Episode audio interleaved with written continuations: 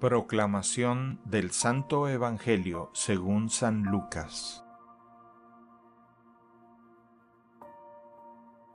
En aquel tiempo Jesús salió de la sinagoga y entró en la casa de Simón.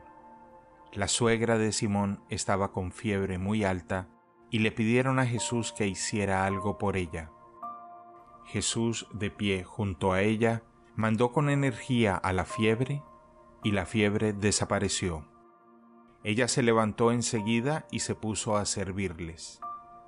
Al meterse el sol, todos los que tenían enfermos se los llevaron a Jesús, y él, imponiendo las manos sobre cada uno, los fue curando de sus enfermedades. De muchos de ellos salían también demonios que gritaban, Tú eres el Hijo de Dios.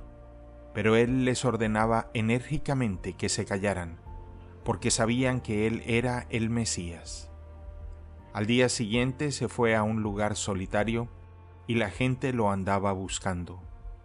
Cuando lo encontraron quisieron retenerlo para que no se alejara de ellos, pero él les dijo, También tengo que anunciarles el reino de Dios a las otras ciudades, pues para eso he sido enviado. Y se fue a predicar en las sinagogas de Judea. Palabra del Señor.